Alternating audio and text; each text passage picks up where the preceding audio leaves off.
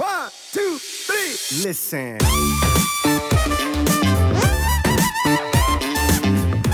Ich habe mich da, glaube ich, das war auch das Gute, nicht so sehr verrückt gemacht einfach und habe mir im Vorhinein so eine grobe Strategie zurechtgelegt, wie ich das Ganze handhabe.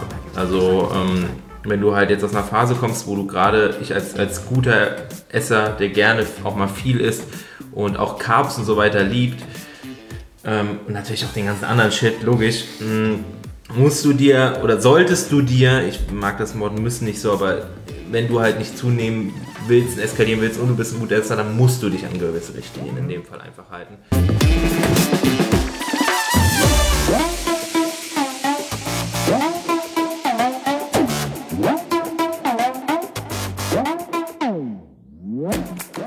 Moin aus Hamburg und willkommen zu The Art of Personal Training. Für alle unter euch, die jetzt bei YouTube zuschauen, werden schon sehen, wer zu Gast ist. Alle anderen haben es im Titel gesehen. Ich rede hier schon wieder nur Bullshit.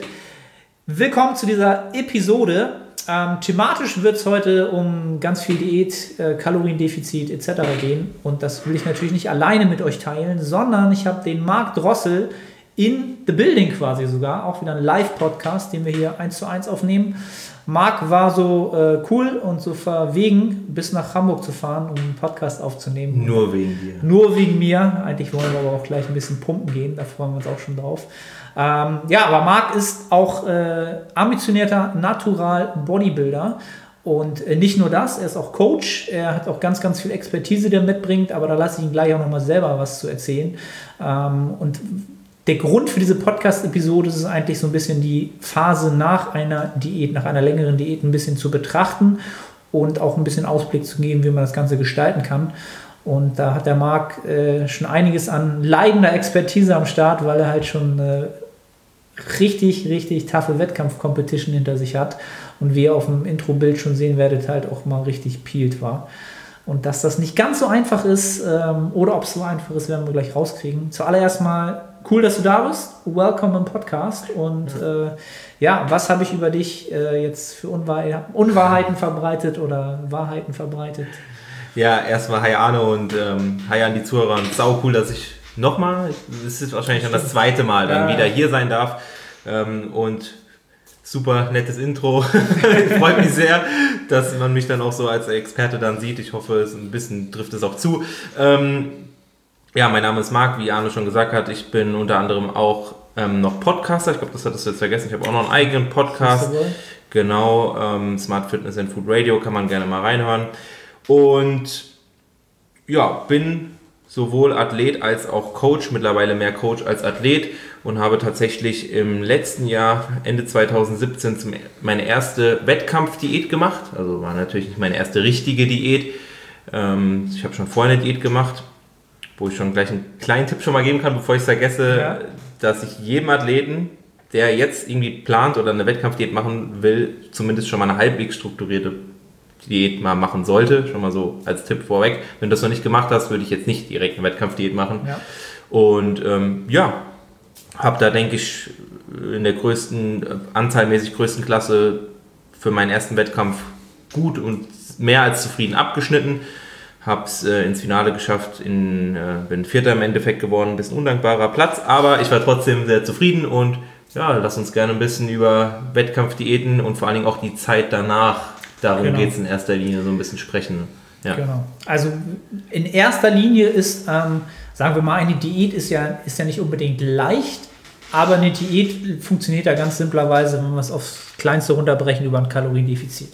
Das kann man aggressiver gestalten, das kann man über einen langen Zeitraum fahren, das kann man über einen kurzen Zeitraum fahren. Ähm, worüber wir heute eigentlich reden wollen, ist einfach, wie man die Zeit nach einem längeren Kaloriendefizit gestalten kann und welche ja, Problematiken halt da aufkommen können. Ähm, und zuallererst würde ich mal so die Frage an dich stellen, ähm, gehen wir mal wirklich auf den, auf den Wettkampf ein. Wie lange war deine Wettkampfvorbereitung? Also meine Wettkampfvorbereitung habe ich erstmal nicht alleine durchgezogen, mhm. Mm, wovon ich auch ähm, jedem abraten würde, erstmal, außer man ist jetzt ein sehr, sehr, sehr, sehr erfahrener Athlet. Aber prinzipiell ist es da immer besser, jemanden zu haben, weil es am Ende äh, spielen dir deine Gedanken nur noch Streiche. Du hast kaum noch objektive Wahrnehmung von dir selbst, von der Ernährung, von allem. Du verlierst total den, das realistische, klare Bild aus den Augen. Und meine Wettkampfdiät ging insgesamt inklusive Peak Week über 21 Wochen. Okay.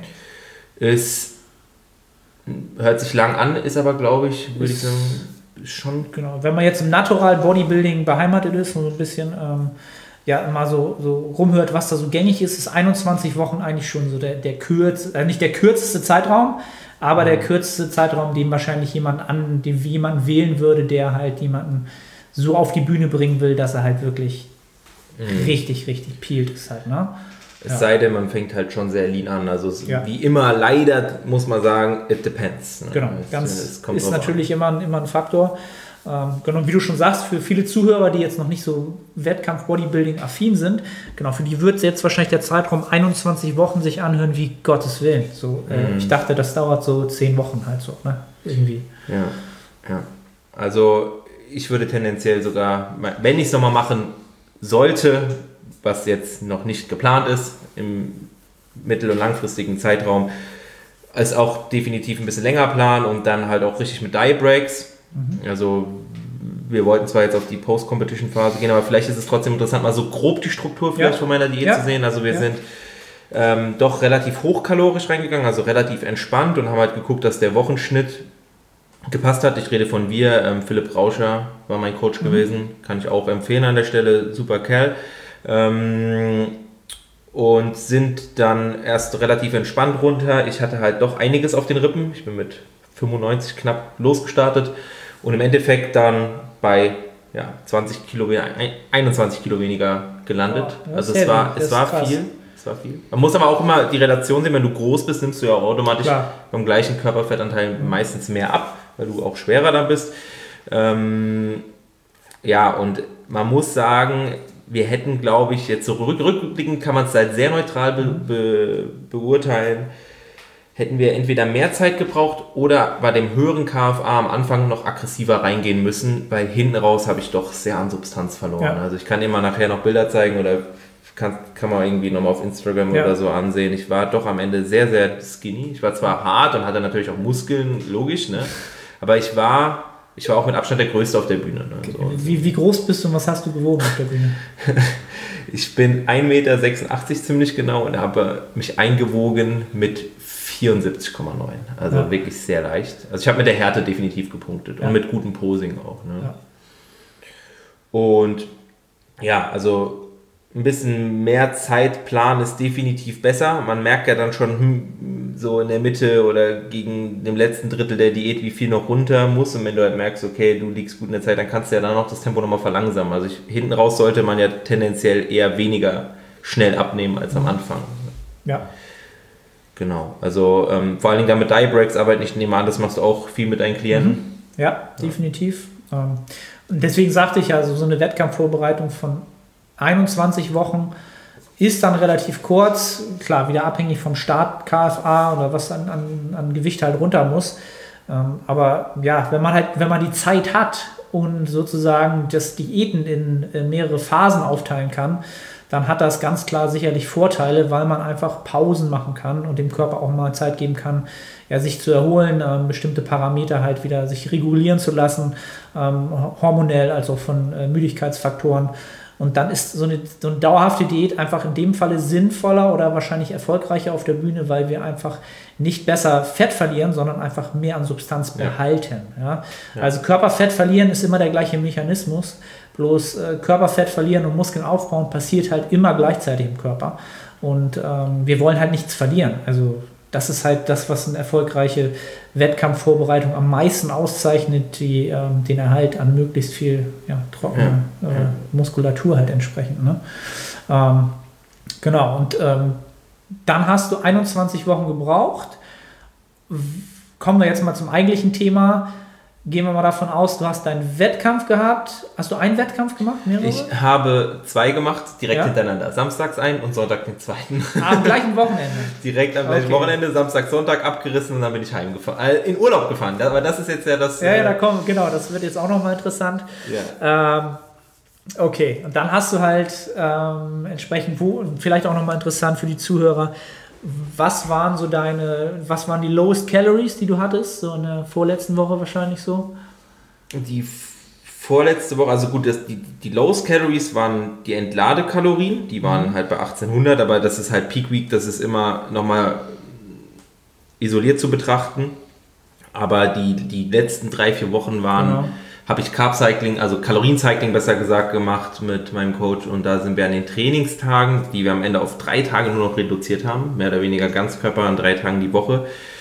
Ähm, was jetzt nicht unbedingt optimal sein muss für jeden, aber so haben wir es halt gemacht, weil ich halt vorher zu viel Volumen gemacht habe und dann war halt die erste Diät. Ne? Macht man automatisch ja. ein paar Fehler, sag ich mal. Aber im Großen und Ganzen war es okay. Ich war bei 2500 an Trainingstagen und an 2000 an trainingsfreien Tagen gewesen. Ja. Okay.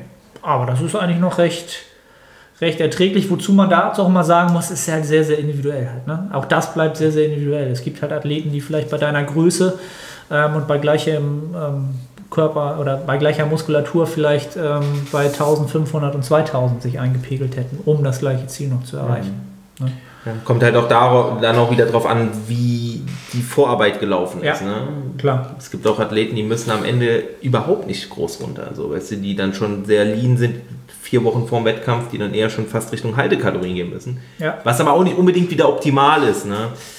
muss man, muss man halt schauen, weil da ist man dann halt in der Zone, wo es dann auch nicht mehr so Spaß macht.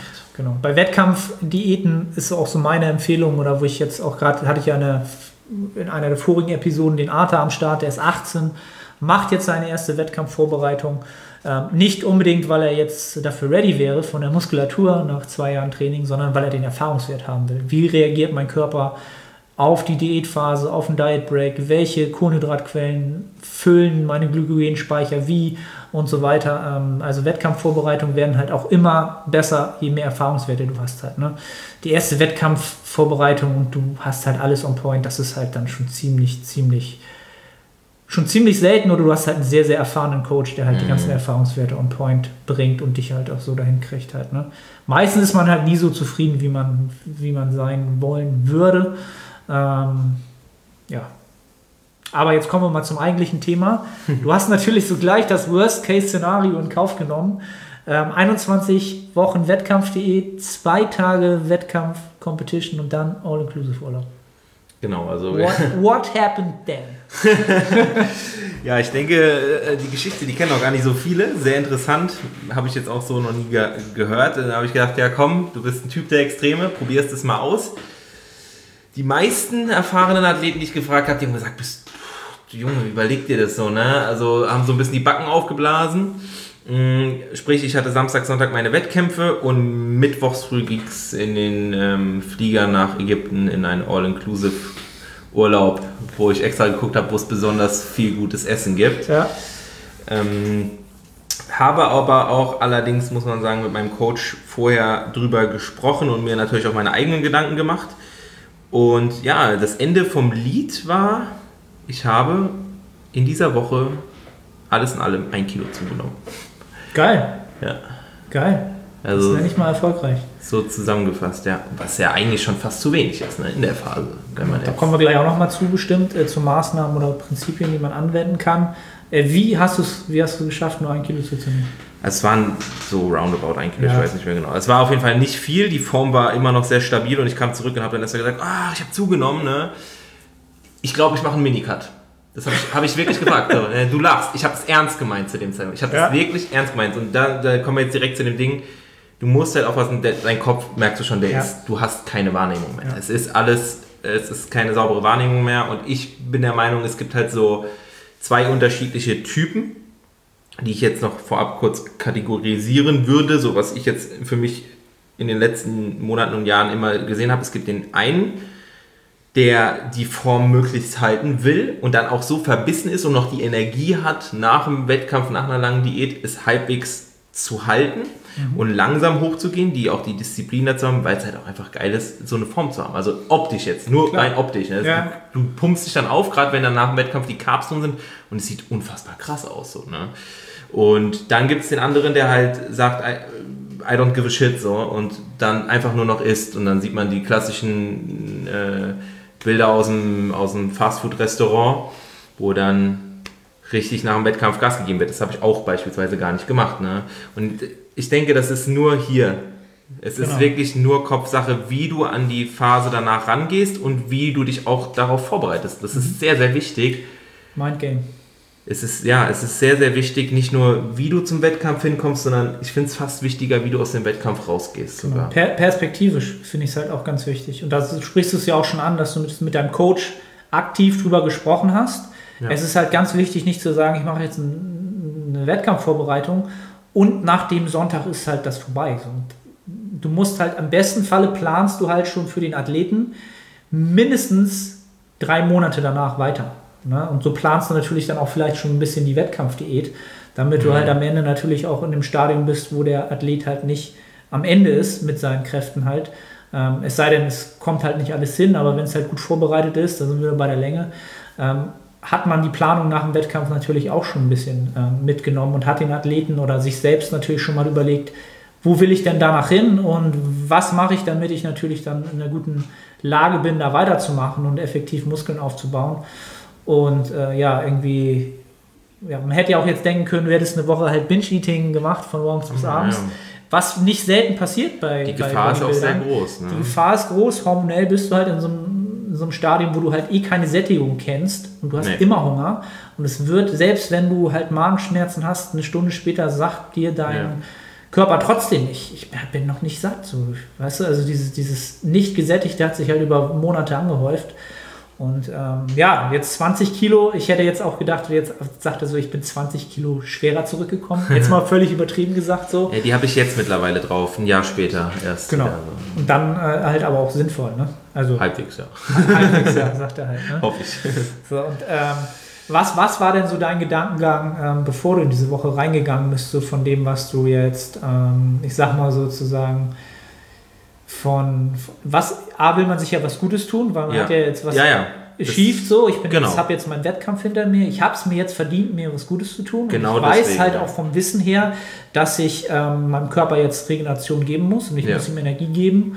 Wie hast du das gehandelt, diesen Spagat zwischen ich muss mir was Gutes tun, ich habe es verdient und Mhm. ich will mir jetzt aber auch nichts kaputt machen für weitere Schritte. Also ich habe mich da, glaube ich, das war auch das Gute, nicht so sehr verrückt gemacht einfach und habe mir im Vorhinein so eine grobe Strategie zurechtgelegt, wie ich das Ganze handhabe. Also ähm, wenn du halt jetzt aus einer Phase kommst, wo du gerade, ich als, als guter Esser, der gerne auch mal viel isst und auch Carbs und so weiter liebt, ähm, und natürlich auch den ganzen anderen Shit, logisch, mh, musst du dir oder solltest du dir, ich mag das Wort müssen nicht so, aber wenn du halt nicht zunehmen willst und eskalieren willst und du bist ein guter Esser, dann musst du dich an gewisse Richtlinien in dem Fall einfach halten. Und da ich in der Diät schon Ansätze wie IF, also intermediäres Fasten, gefahren bin und einfach schon so gewisse Muster drin hatte. Klar ist es dann schwierig mit dem Hungersättigungsgefühl, aber wie gesagt, es ist eh nicht mehr da und das dauert auch lange, bis es wiederkommt. Ähm, wenn es überhaupt irgendwie wiederkommt, gerade wenn Thema Tracken und so weiter. Ne? Aber wir haben uns dann einfach die Regeln gesetzt, okay, du gehst in diesen Urlaub und du machst es halt so, du fastest tagsüber größtenteils, also das Frühstück wird halt schon mal geskippt, so, und dann bist du halt schon mal mit einer ganz anderen Einstellung in dem Tag drin, weil wenn du kennt jeder, so mal ein bisschen mehr dann isst beim Frühstück, dann isst du hier noch das Nougatbrötchen und, und, und da noch ein Stückchen und dann noch das Müsli. Und, ah, ach komm, dann scheiß drauf, dann wird beim Mittagessen reingehauen, Abendessen, dann ist alles zu spät. So, ne? Und dann, ich glaube, das steht und fällt halt schon viel die Entscheidung in den ersten paar Tagen, auch schon in der Zeit so nach dem Wettkampf. So, ne? Ähm, ich bin halt wirklich hin und habe gesagt, okay, du machst IF, mittags bist du in diesem klassischen Under-Eating, also ja, so im Renegade-Style, sprich ja, entweder meistens halt so ein bisschen Obst oder halt Gemüse und einfach so, dass du, dass du generell nicht so viel isst und weil du weißt, dass du abends die einfach gönnen kannst. Und zwar aber auch dann wieder mit gewissen Richtlinien, dass du sagst, okay, gut, du gehst ans Buffet, du knallst dir so viel rein, wie du willst. Aber wenn du jetzt sagst, okay, heute ist Pastaabend, dann gibt es nur Nudeln. Es gibt dann keine Brötchen, es gibt keine Kartoffeln, es gibt nur die Nudeln. Aber am nächsten Tag kannst du dann wieder andere Carbquellen Okay, essen. du. interessant. Ja. Ja, ähm, weil es ist auch bewiesen, dass du, wenn du unterschiedliche Lebensmittel oder kleinere Portionen von unterschiedlichen Lebensmitteln isst, unterm Strich immer mehr Kalorien zuführst, als wenn du von einem Lebensmittel viel isst. Ja. Ja. Definitiv. Und da haben wir halt gesagt, okay, wir machen einfache ja, Essstrategien im Prinzip vorab. Vielleicht einen großen Teller Gemüse, Salat oder zwei sogar, wenn du halt ein guter Esser bist. Und dann gibt es nur eine Carbquelle, eine Eiweißquelle und dann halt Dessert, gerade wenn du ein Süßliebhaber bist, halt nur ein Dessert. Und das war, das habe ich mir als Ziel gesetzt von Anfang an. Ich glaube, an einem Abend, okay, waren es auch mal zwei oder so, aber ich habe es mir halt von Anfang an als Ziel gesetzt und es hat halt funktioniert. Aber es war halt im Kopf drin, weißt es war, ich bin an das Buffet und es war halt von Anfang an so eine, ja, wie so eine, eine, eine leichte Leine, sage ich mal so. Und man muss es dann halt für sich abwägen. Es gibt bestimmt jetzt auch einige, die sagen, oh, nach so einem Wettkampf, da scheiß auch drauf, dann genieß ja, dein Leben. Ja, ja. Für mich war das Genuss genug. Aber wo, wo, wo willst du halt dann die, die, die, die Grenze setzen? Weil wenn du komplett eskalierst, ist dann der Urlaub für mich wieder kein Genuss mehr, weil ich dann am nächsten Tag irgendwie am Pool liege und denke, oh scheiße, weißt du, und dann mhm. ziehst du Wasser und dann ist es halt auch nicht mehr so geil, so, weißt du? Genau. Also da, da ist vielleicht einfach so als, als generelle Empfehlung halt, egal ob es nun um, um Post-Diet geht, Post-Contest-Prep geht, eat like an adult halt so. Ne? Das ist halt wirklich so wie ein erwachsener Mensch. Also du musst deine, dein Gemüse essen, du brauchst genug Protein, damit du halt funktionierst. Trink genug und dann ist ja. die Wahrscheinlichkeit, dass du bingst, sowieso schon verringert, einfach weil Sättigung da ist, weil du entsprechend halt ja einfach deine, dein, dein Hungergefühl schon ein bisschen betäubt hast oder ne, also die Sättigung ist halt schon ein bisschen da.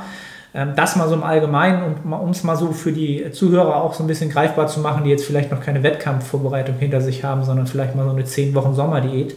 Mhm. Ähm, auch da kommt dann ja der Punkt, wo man sagt, so jetzt ist Tag X vorbei oder Hochzeit oder irgendwas. Genau, und jetzt kann ich es mir wieder gut gehen lassen. Und wie du, wie du schon selbst sagst, so dann denk dann mal zehn Wochen weiter. So, wo willst du dann stehen? Willst du jetzt einfach zwei Tage lang oder eine Woche lang eskalieren und dann die nächste Diät folgen lassen? Was viele der Zuhörer wahrscheinlich auch schon kennen, dass sie dann halt ja gesagt haben, jetzt ist halt mal eine Woche egal, ich fahre halt in Urlaub und dann haben sie die nächste Diät folgen lassen oder dein Gedanke, ne, so Minicut so, weil man nicht mehr objektiv denken kann und sagt, jetzt ist die Form dahin, da war ich, da muss ich jetzt yeah. immer bleiben halt. Ähm, das wird, wird halt nicht funktionieren halt, ne? Also also es hört sich jetzt bei mir auch so an, oh, das ist ja bei dem alles super gelaufen, alles glatt. Nein, ist es nicht. Mhm. Also so der letzte Tag auch, da habe ich dann auch, da war, war ich halt aus dieser Routine, wenn ich jetzt rückblickend erkenne ich es wieder ein bisschen besser betrachte, rückblickend betrachte, erkenne ich es wieder ein bisschen besser, so Satzstellung und so. Deutsch Grundkurs, nee, Leistung, egal. Auf jeden Fall ähm, da war ich dann halt am Flughafen gewesen und hatte dann auf einmal auch Hunger und dann war ich halt aus dieser Routine raus und hatte mir ein paar Baguettes dabei und dann habe ich halt da so ein bisschen gefressen. Aber es ist ja auch nicht verkehrt. Der Körper will es ja, der braucht ja. es ja. Es ist ja auch in Ordnung so, ne? Und dann im Flugzeug halt noch ein bisschen gesnackt und dies und das und dann kam ich nach Hause und dann haben wir halt noch Pizza bestellt und so. Dann waren das an dem Tag, was ich, 4, 5, 6.000 Kalorien scheißegal, der Körper braucht es ja eigentlich. Und dann habe ich halt am nächsten Tag gesagt, oh shit, weil jetzt einmal aus dem Ruder gelaufen ist, jetzt Minicut. Ne? Aber das war einfach nur ein dummer Gedanke. Mein Coach, nein. No way. No way, du machst ja, kein Minicut, du bist am Arsch. So, immer noch. Und es hat Monate auch wieder gedauert, bis ich wieder komplett normal war. Also es hat wirklich ein halbes Jahr oder so, ja. noch länger gedauert. Es ist, es ist krass gewesen. Und natürlich danach, als ich dann daheim in der Routine war und dann die Zügel nicht mehr, wo ich mir von, wo wir beim Kopf sind, nicht die klaren Richtlinien gesetzt habe, sondern so ungefähr getrackt habe und so, dann, dann kam das dann auch, dass ich dann mal voll über die Stränge geschlagen bin und mhm. mal gebinged habe, ganz ehrlich. Also, und das hat auch eigentlich fast jeder. Und es ist auch, äh, sind wir mal ehrlich, aus, aus evolutionärer Sicht ist das doch völlig normal ja. und auch gut so, ja, eigentlich. Der Körper holt sich halt das wieder, was er wochenlang, monatelang halt nicht bekommen ja. hat. Ne? Und wenn er die Möglichkeit hat, das zu bekommen, was ja in unserer Welt halt 24-7 der Fall ist, wir haben halt einen Kühlschrank im Supermarkt, ähm, dann, dann holt er sich das halt irgendwann wieder halt. Ne? Also es gibt ja auch nicht äh, wenig Athleten, die halt auch davon reden, die waren halt dedicated as hell. Also die haben halt jahrelang getrackt und haben wirklich immer alles on point gegessen und nach einer Wettkampfdiät haben sie, ohne dass sie es erklären können, ähm, einfach berichtet, dass sie einfach gefressen haben. So. Sie konnten sich quasi nicht selbst kontrollieren. Also so ganz, ne, also ja. was, was hormonelle Marker bei uns halt ausmachen können und unseren Körper halt als unseren Willen halt auch so entsprechend halt niederzwingen. Ähm, ja, das ist, ist halt in so einem Maß, also Wettkampfdiät halt auch dann extrem Maß, was dann halt zurückschlägt mhm. halt. Ne? Und da wären wir dann vielleicht halt auch so ähm, bei, bei den ähm, Varianten, die man so im Wettkampf-Bodybuilding betreibt, die so in den letzten Jahren natürlich so ein bisschen aufgekommen sind. Also vor ein paar Jahren war es halt noch so wie die Reverse Diet. Ne? Ähm, ich weiß gar nicht mehr, ob das, ob das Lane Norton war, der das initiiert hat. Der hat es auf jeden Fall hochgebracht, so von dem, vom Thema her. Ich hätte jetzt gedacht, das waren irgendwelche Bro-Bodybuilder, die das so gemacht haben. Aber die haben ja Echt? meistens keine? Kalorien, die haben aber, ich glaube, eh Nee. keine Kalorien groß gezählt, die haben ja nur. Ich glaube, die, Die Reisportion verringert, so. Ja, ja, irgendwie so. Ne? Ähm, also, um es kurz zu fassen, die, damit die Leute, die gar nicht wissen, was das ist, die Reverse Diet hätte damit gespielt, dass man seine Kalorien halt ganz, ganz langsam, stufenweise, Woche für Woche halt wieder hochfährt. In der Hoffnung halt, ähm, ja, langsam wieder an Körperfett zu gewinnen, den Stoffwechsel ähm, sich wieder hochfahren zu lassen, ne? in dem Sinne, dass man sagt, das, was an Energie reinkommt, wird für den Energieoutput benutzt und wir speichern halt möglichst wenig Fett ein ähm, was jahrelang, was, was natürlich auch irgendwie funktioniert, ähm, wo dann aber irgendwann die Natural Bodybuilder so ein bisschen darauf kamen, ähm, dass so eine Recovery Diet, nennt man es heutzutage halt, vielleicht äh, sinnvoller ist, indem man halt sehr, sehr schnell in gewissen Maßen prozentual vielleicht zunimmt wieder, um halt hormonell und von der Gesundheit möglichst schnell wieder in einem Milieu zu sein, wo man halt wieder normal funktioniert. Wie du es ja auch eben gesagt hast, ein halbes Jahr hat es bei dir gedauert, bis du gefühlt wieder normal funktioniert hast. Halt, ne? ähm, hast du da irgendeinen so einen Approach gewählt, wissentlich, oder hast du das eigentlich eher so ein bisschen intuitiv gestaltet?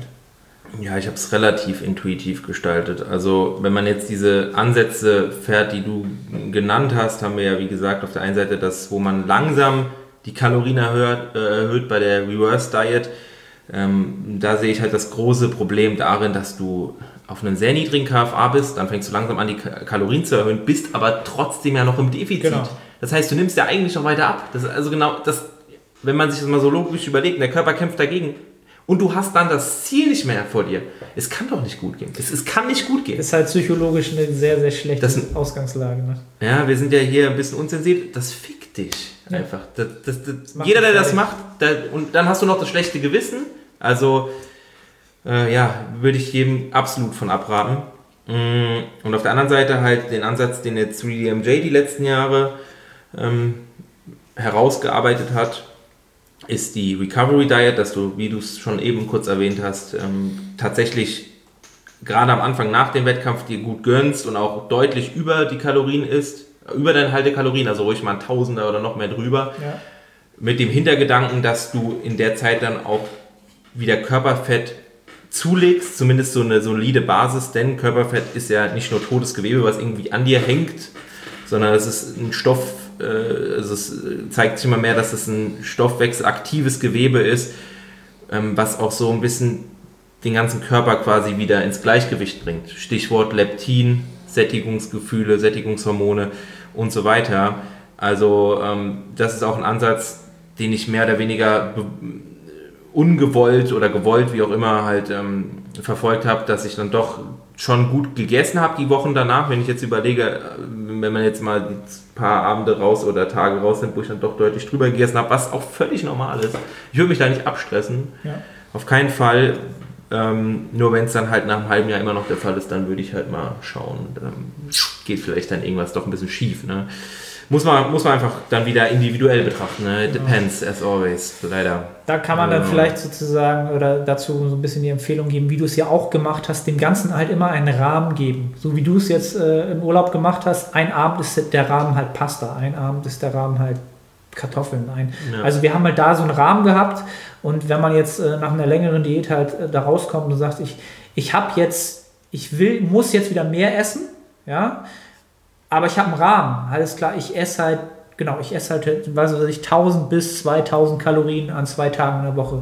Nochmal mehr, als es vielleicht jetzt optimal wäre, aber ich habe nach oben hin irgendwie irgendeinen Rahmen, ne, Ja. dass man dem Ganzen irgendwie eine Struktur gibt. Ja. Dann hat man natürlich auch irgendwie einen Weg, den man beschreiten kann. Wenn man jetzt einfach sagt, ich gönne mir einfach, wie man so schön sagt heutzutage, Mhm.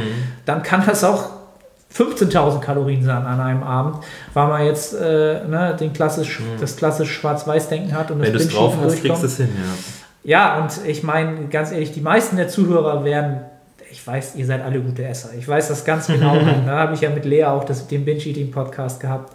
Ähm, also so einfach mal anekdotisch, damit mal jemand was zu lachen hat. So, ich habe locker, ich habe es mal ausgerechnet im Nachhinein, äh, zu meinen schlechtesten Zeiten, wo ich halt echt so Wochenende Cheat Day, unter der Woche Low Carb, habe ich locker 20.000 geschafft an einem Samstag. Von morgens um 5 bis abends um 23.59 Uhr. Es waren über 20.000 Kalorien. Und ähm, ja, das ist einfach, es ist einfach verdammt nochmal ungesund und verdammt nochmal ungesund für den Sport, den wir alle betreiben, nämlich Muskeln aufzubauen. Weil es natürlich einfach nicht klappen wird. Wir sabotieren uns halt monatelang, wochenlang, jahrelang. Ähm, ja, und dann wieder so einen, einen, größeren Ausblick haben, wo man eigentlich dann wirklich hin will, ne? nach einer Diät. Also eine, eine smart geplante Diät ist ja eigentlich nur ein Mittel zum Zweck, um eigentlich besser Muskeln aufzubauen. Verstehst du die Perspektive? Ja. Eigentlich eine Diät wir wollen ja nicht Diätexperten sein. Ja, gut. Ähm, ja, kann, kann die, äh, die Argument, also die Sichtweise sehr gut nachvollziehen, aber ich denke, viele machen auch generell so den Sport einfach, um halt gut auszusehen. Ne? Und ja, okay, dazu, klar. Ja, ne, dazu ja. zählt halt auch ja. äh, oft Diäten. Also es, es, gibt ja auch genug Leute, gerade auch viele Mädels, die wollen einfach nur schlank sein. Mhm. Aber Krafttraining und Muskelaufbau ist ja auch Mittel zum Zweck irgendwo. Ja. Ne? So, geht ja alles, es geht einfach alles so ein bisschen aneinander mit ein.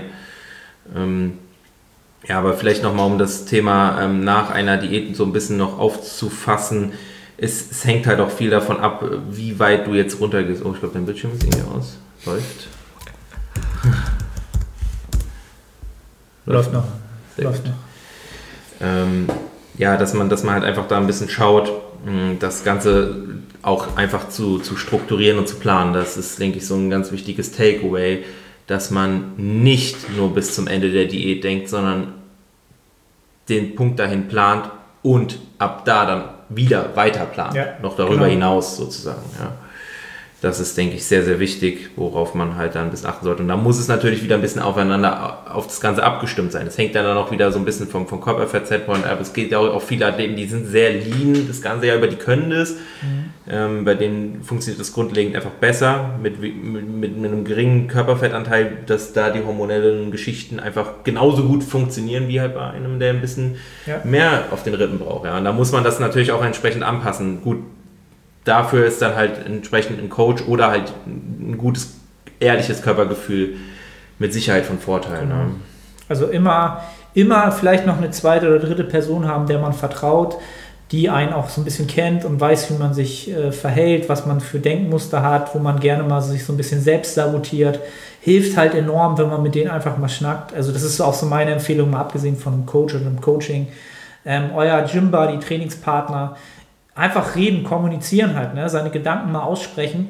Dann merkt man ganz oft so, wenn man es zurückspiegelt, zurückgespiegelt bekommt von jemandem, so, was, was mhm. redest du da eigentlich?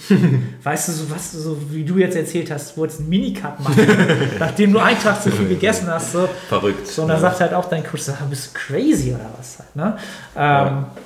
das, das hilft dann halt schon, schon ganz viel. Ähm, ja. ja den, den, großen Plan halt haben. Ne? Und da sind wir dann halt, glaube ich, auch wieder etwas, wo ich in meinem Podcast immer wieder irgendwann hinkomme, sind halt so die Gewohnheiten halt. Ne?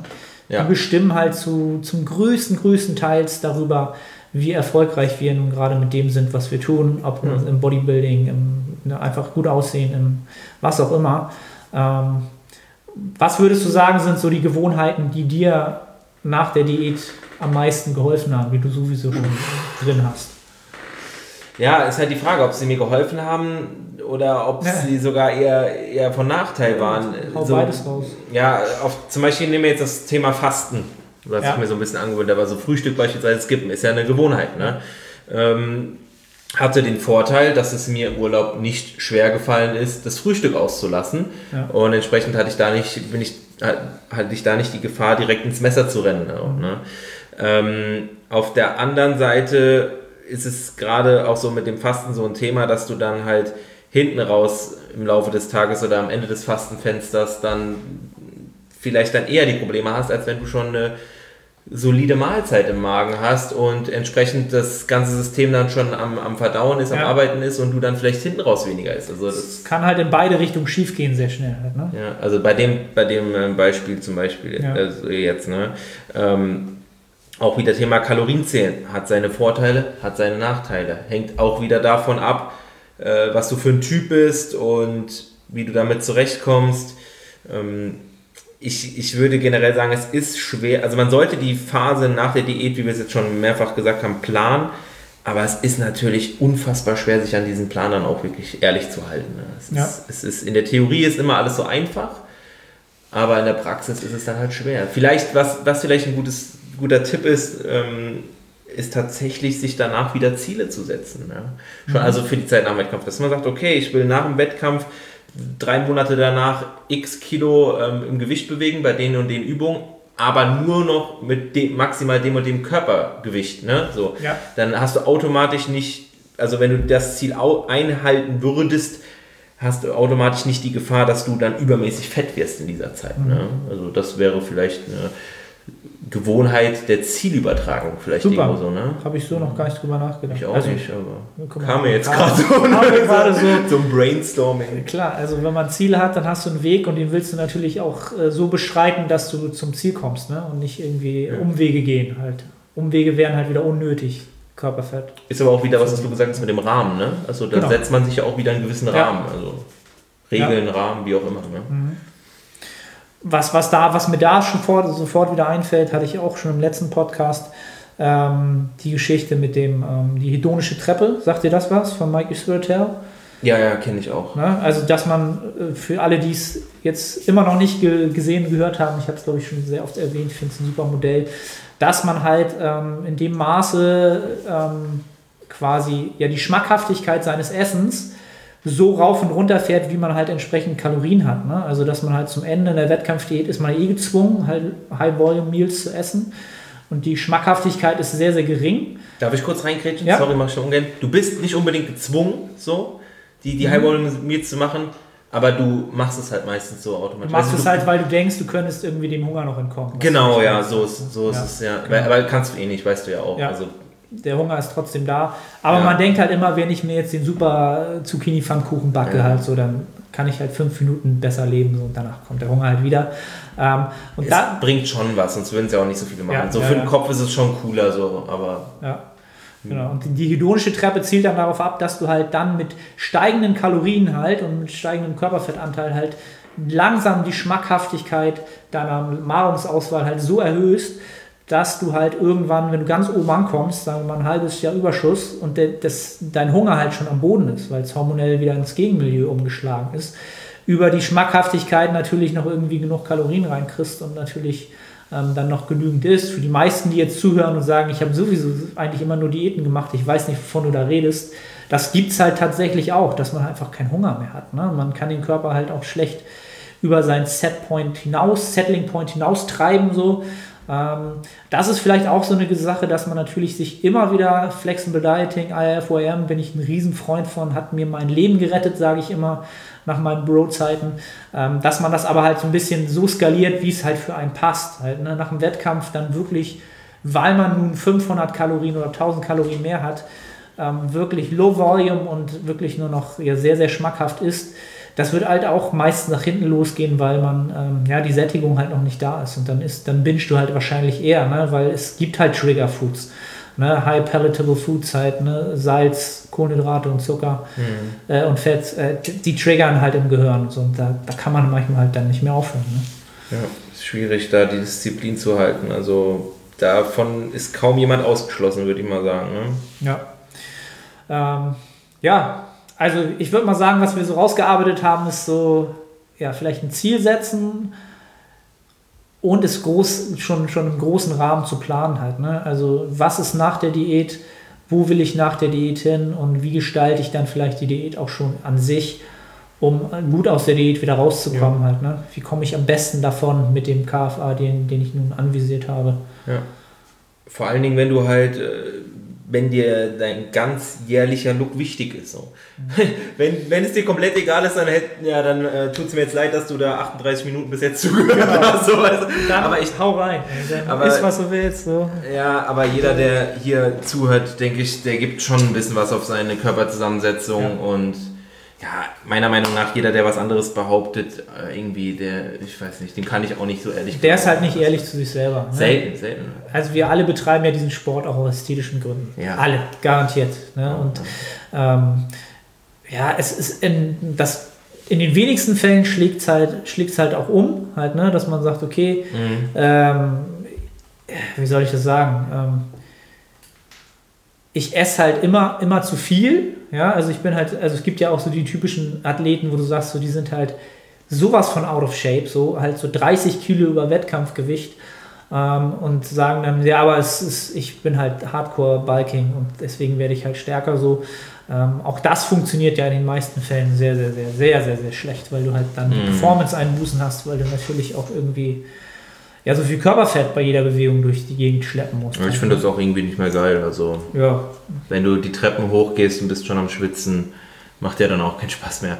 Nee, also ich glaube, man kann es tatsächlich so zusammenfassen, dass du dir einfach wie immer einen gewissen Plan machst, vielleicht ein paar Gedanken drüber machst, dich nicht verrückt machst, aber trotzdem mh, so Prinzipien hast, an die du dich einfach hältst. 80-20, immer, immer ein gutes Motto. Also generell jetzt auch so, wenn du in All-Inclusive-Urlaub gehst, um das nochmal ganz kurz aufzugreifen, das, da kann jeder doch vielleicht auch der, der einen kompletten Shit drauf gibt, vielleicht auch ein bisschen was mitnehmen, so ein bisschen zumindest, dass man, dass man sich vielleicht immer zumindest so gewisse Richtlinien setzt, vor allen Dingen halt als guter Esser, der halt auch mal über die Stränge schlägt, man muss sich halt darüber bewusst sein, ist immer, gut, es sind immer wieder die gleichen Muster, ne? Bewusstsein, reflektieren, ein bisschen planen, Rahmen setzen und dann ähm, übertragen auf sich selbst, so ne, im Endeffekt. Also es geht, man muss auch den, die richtige Einstellung dazu haben und dann einfach mit so gewissen, mit so gewissen Spielregeln das Ganze angehen und ja, vielleicht sich auch öfter mal Meinungen von außen einholen und ähm, da auf erfahrene Leute setzen, hat mir auf jeden Fall viel gebracht. Ne? Muss, ich, muss ich auf jeden Fall auch Props, wie gesagt, nochmal an den Philipp. Das hat soweit gut geklappt. Also wenn ihr einen Coach habt, der kein Wort während einer Wettkampfdiät über die Zeit danach verliert, will ich mir Gedanken machen. genau. Dann ist, ist es schade drum halt, ne? Ja. Ähm, weil die Zeit danach ist halt entscheidend für die Zeit, die Zeit nach dem Wettkampf gibt halt quasi schon sehr, sehr stark vor, wo du dann halt, wie gut du zum nächsten Wettkampf halt potenziell das, potenziell das Potenzial ausloten kannst, was dir bleibt halt, ne, für die Zeit. Ja, und vor allen Dingen halt auch aus Psycholo psychologischer Sicht ist es nicht zu unterschätzen, dass man da weiß, dass man auch weiß, dass man nicht alleine ist und dass man eine gewisse Struktur hat, weil man hat das Ziel erreicht und dass man da nicht so in ein Loch reinfällt. Der, der Post-Contest Blues. Ja, Kein Ja. Ziel mehr irgendwie. ja, hm, ja. Vielleicht auch so als Take-Home-Message, dass wenn ihr, egal, es muss ja keine Wettkampfdiät sein, wenn ihr jetzt ein körperliches Ziel habt und ihr habt das erreicht, dass ihr auch nicht nur den Plan danach habt, sondern auch, also den Plan danach in dem Bereich, sondern auch euch dann vielleicht auf andere Lebensbereiche konzentriert. Das hat mir viel gebracht, dass ich so gesagt habe, okay, komm, jetzt kannst du wieder mehr deine geschäftlichen Sachen machen, du kannst nicht mehr um Freunde, Familie sind halt leider total hinten abgefallen, so, also was ist abgefallen, aber hattest du ja den, ich weiß nicht mehr, wie hier ist in einem anderen Podcast, dass du bist halt pissig und dann müssen dein, muss dein Ja. Umfeld oft äh, rück, rück Du hast einfach halt, keine ne? Kapazitäten mehr für alles im Leben. Und selbst das nähere ja. Umfeld wird immer kleiner, weil Ja. die Kapazitäten einfach nicht mehr hergeben. Ne? Und dann Ja. fällt natürlich viel auch privat hinten über. Und das geht danach dann halt wieder gut. Und dann äh, ja, sollte man auch schauen, dass man Ja. wieder diese Kontakte hegt und pflegt, weil am Ende des Tages ist Bodybuilding und sexy Körper am Strand und KFA von 8% ist richtig sexy und richtig geil und fühlt sich an wie Herkules und geil. Aber wenn du halt. Ähm, Es sieht aus hast- wie Herkules, es fühlt sich, Fühlt also, sich nicht so an. Ich ne? fühle mich an, ich habe mich gefühlt wie ein Lappen, als ich durch die Gegend gegangen bin. So. Ja. Vor allen Dingen, als ich trainiert habe, da war eine Katastrophe. Am Ende. Aber das ist dann wieder Planung, ne? Musst du zum Arne gehen oder zu mir, ne? Ja, dann Dann läuft das vielleicht noch ein bisschen besser. kann ne? man es vielleicht erträglich machen. Ja. Ähm, aber es eben, es geht am Ende des Tages, es kommt die Happiness und der, das, was ihr im Glück äh, Leben an, an Glück sozusagen erwirtschaftet, an Tag für Tag, halt alles über den Kontakt mit anderen Menschen so und mit eurem Umfeld so. Ne? Der Lonely Bodybuilder halt so, auch wenn es gerne früher so dargestellt wurde, so diese alten Animal äh, Werbung, weiß nicht, ob du die noch kennst, so, wo, wo du halt so der, der einsame Bodybuilder, der morgens sein Oatmeal Mhm. isst und alles andere ist mir egal, ich lebe nur für Bodybuilding. Das ist ein ziemlich, ziemlich einsames und aus meiner Sicht wahrscheinlich nicht glückliches Leben. Da sind wir beim Stichwort, dass wir jetzt gemeinsam trainieren gehen, oder? Exakt. Cool. Da sind wir jetzt beim gemeinsamen Trainieren. Ähm, ja, Marc, cool, dass du da warst. Äh, ich glaube, da haben die Leute ein paar coole Insights gekriegt. Ähm, wenn sie dich verfolgen wollen ähm, oder sehen wollen, was du sonst so treibst, sag ihnen, wo sie dich noch finden können. Dein Podcast vor allem. Ja, wie gesagt, mein Podcast Smart Fitness and Food Radio kannst du ja auch äh, in den Show Notes Genau, dann verlinken. Ne? Oder einfach meinen Namen eingeben, Marc Drossel, da findet man mich normalerweise dann auch in den Podcast-Apps, wie auch immer. Mhm. Und dann halt noch Instagram. Ansonsten, ja, ich habe eine eigene Facebook-Seite, da bin ich ehrlich gesagt nicht so aktiv. Die heißt auch Smart Fitness and Food Radio, glaube ich, beim Drossel. Egal. Irgendwie so. Äh, Ja, aber auf Instagram findet man mich, halt auf dem Podcast findet man mich auch und wenn man, Ja. kann man mich gerne mal kontaktieren, mich anschreiben, auch wenn euch jetzt die Folge gefallen hat. äh, sowohl Arne, ich spreche jetzt einfach mal auch für dich, als auch Genau. ich, wir sprechen, freuen uns immer über, über positives Feedback bei solchen. Definitiv positives Feedback. Hinterlasst eine Review bei iTunes, eine Bewertung und bei jeglichen Fragen zu dieser Episode in die Facebook-Gruppe reinhauen. Ist auch alles in den Shownotes hinterlegt. Und wir freuen uns natürlich auch über jede Erwähnung in, Face, äh, in Facebook, in Ja. Instagram, in den Genau. Stories. Ich weiß nicht, wie es dir geht. Ich feiere das immer Ja, ungemein. cool. Ne? Jeder Einzelne, der das äh, markiert, feiere feier ich ungemein. Ja, ist cool. Dass das auch mal gesagt ist, ähm, Ja. es bleibt nicht ungesehen, auch wenn mal nicht alles gerepostet werden kann, etc. Und was ich Genau. auch noch sagen, Ja. ihr könnt, also bei mir, zu, zu mir könnt ihr auf jeden Fall gehen und mit Sicherheit auch zu dir, wenn ihr konstruktive Kritik habt in Ja, ja, ja, Gerne auch, auch immer raushauen. Also Ja, wir, wir, wollen, sind keine wir wollen Pros. besser werden. wir Überhaupt sind nicht. noch nicht keine Pros. Ne? Überhaupt nicht. Auch wenn wir hier zwei Mikrofone haben und 20 Laptops und hast du nicht gesehen. Äh, und so. Wettkampfdiät und wir sind Coaches. Ja, ja, ja. Wir, wollen, wir wollen ja immer noch wachsen und lernen. Ne? Gut, in dem Sinne, wir gehen jetzt pumpen und ähm, das könnt ihr alles bei Instagram verfolgen. Also ne? jetzt nicht live, aber sonst Ja. schaut bei uns vorbei. Wir verabschieden uns und hören uns in der nächsten Episode wieder. Bis dann. Ciao, ciao. Ciao.